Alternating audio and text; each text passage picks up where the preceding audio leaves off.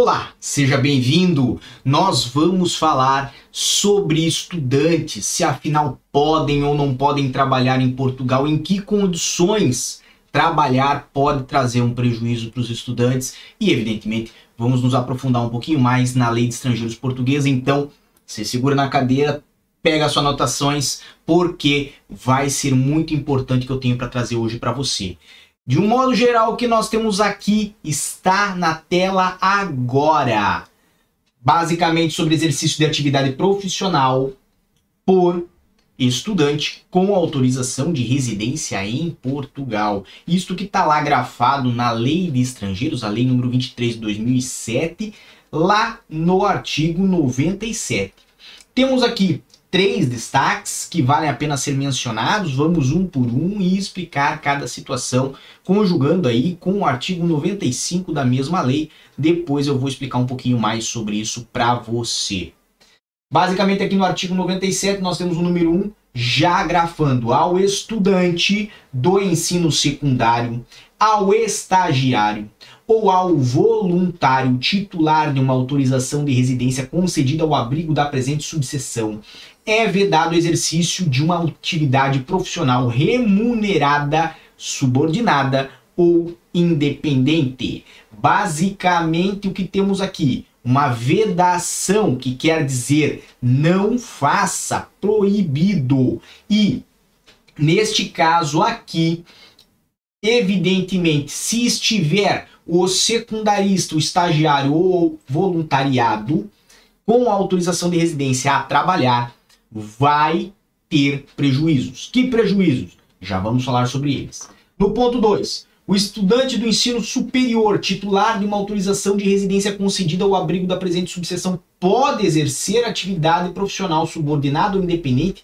desde que, aí tem uma condicional, faça a notificação ao CEF acompanhada do contrato de trabalho celebrado nos termos da lei ou de declaração de início de atividade junto à administração fiscal, bem como de comprovativo de inscrição na Segurança Social. Percebe que no ponto 1, no número 1 do artigo 97 da Lei de Estrangeiros, nós temos uma vedação, enquanto no número 2 nós temos uma possibilidade com uma condicional, ou seja, permito você a fazer isso, mas você, em contrapartida, tem que comunicar o CEF, notificar o CEF, ok? Você pode fazer essa notificação por escrito ou também pode fazer o agendamento para o comparecimento, que no caso vai permitir fazer alteração, inclusive, no cartão de residência, que daí vai ter a sua substituição para vir grafado, que permite o exercício da atividade profissional, no lugar de ter grafado a atividade profissional depende de comunicação ao CEF.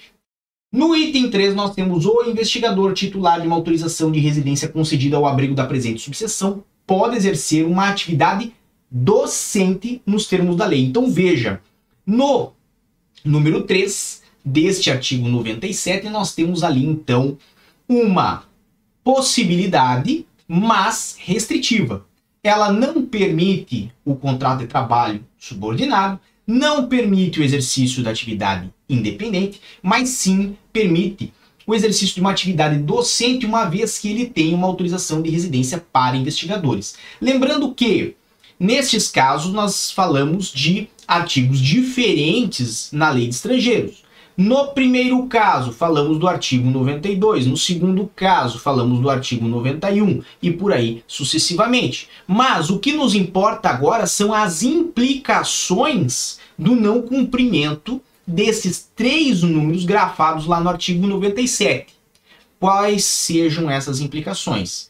Basicamente, nós temos lá no artigo 95 da Lei de Estrangeiros grafado que se o indivíduo exercer uma atividade profissional em contrariedade ao que está escrito no artigo 97, poderá ter cancelada a sua autorização de residência. Ou seja, vamos pegar aqui o primeiro caso, o estudante do ensino secundário. Ele tem uma autorização de residência deste tipo, certo? Pelo artigo 92 e arranja, encontra uma atividade profissional remunerada, não importa de qual tipo, se é um contrato de trabalho ou se ele abre uma atividade independente. Neste caso, de acordo com o número 1 do artigo 95, lá na linha C, temos uma vedação e uma consequência desta desse desrespeito na lei.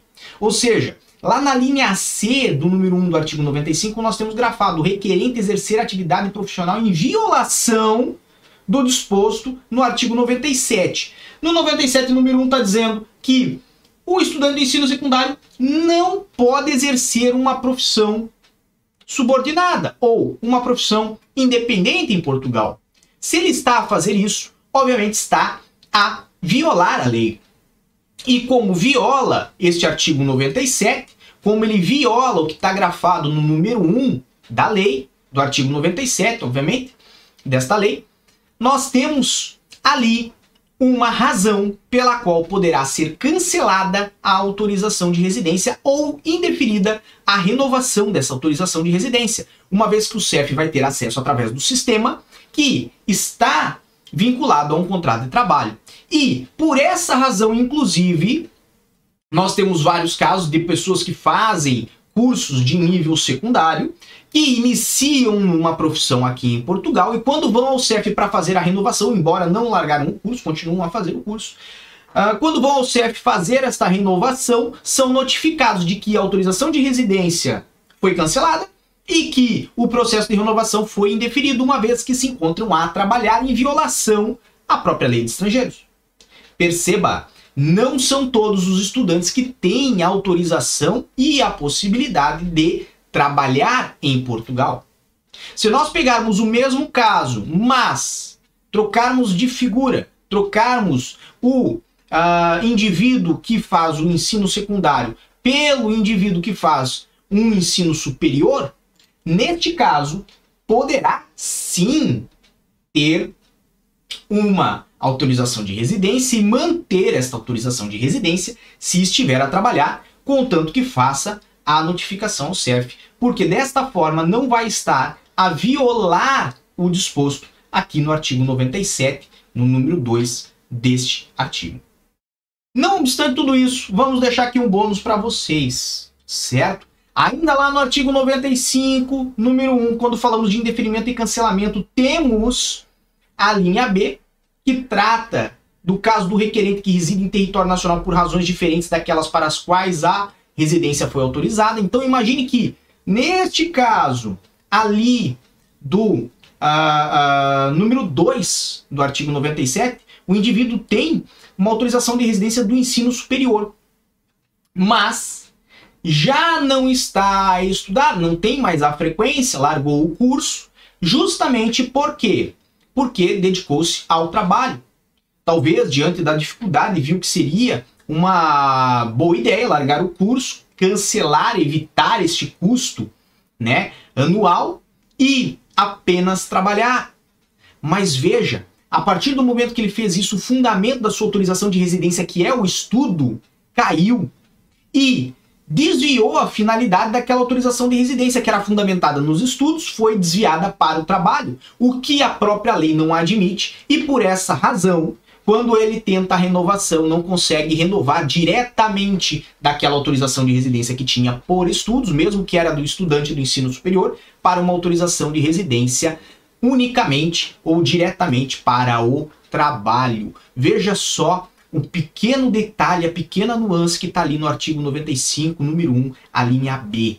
E mais, vamos adiante ainda nesse número 1 do artigo 95, vamos pegar a linha D de dado, certo? A qual versa que caso o requerente não progrida nos estudos com aproveitamento, também poderá ser cancelada a autorização de residência. E nesse caso, temos aí que ter atenção aos estudantes do mestrado, por exemplo, que é, depois de um, dois anos acabam por não concluir aquele mestrado e até ter reprovações em matérias do mestrado, o que pode levar o CEF a concluir que não existe realmente interesse nos estudos e mantém-se unicamente aquele vínculo com a instituição para possibilitar, para viabilizar, para facilitar o acesso a uma autorização de residência em Portugal, o que, de novo, ali pela linha D, né, do número 1 do artigo 95, entra numa razão para o cancelamento da autorização de residência ou indeferimento da sua renovação. Percebe que existem nuances dentro do é, é, da lei mesmo, né, de estrangeiros aqui de Portugal, do regramento específico das autorizações de residência aqui em Portugal, que vedam a passagem de uma autorização de residência de estudos para uma autorização de residência para trabalho, dando unicamente a exceção lá do artigo 122, nas suas alíneas, que permite, quando há a conclusão do curso, transformar aquela autorização de residência de estudo em uma autorização de residência para inserção no mercado de trabalho dentro da área em que estudou. Mas esse não é um assunto para hoje. Esse é um assunto para o nosso próximo vídeo. Um grande abraço para vocês, muita força e boa sorte. Por enquanto é só. E tchau. O que você acaba de assistir tem caráter educativo e informativo. Compõe-se de uma avaliação genérica e simplificada. Agora, se você quer saber de fato como as coisas são, você vai ter que ler.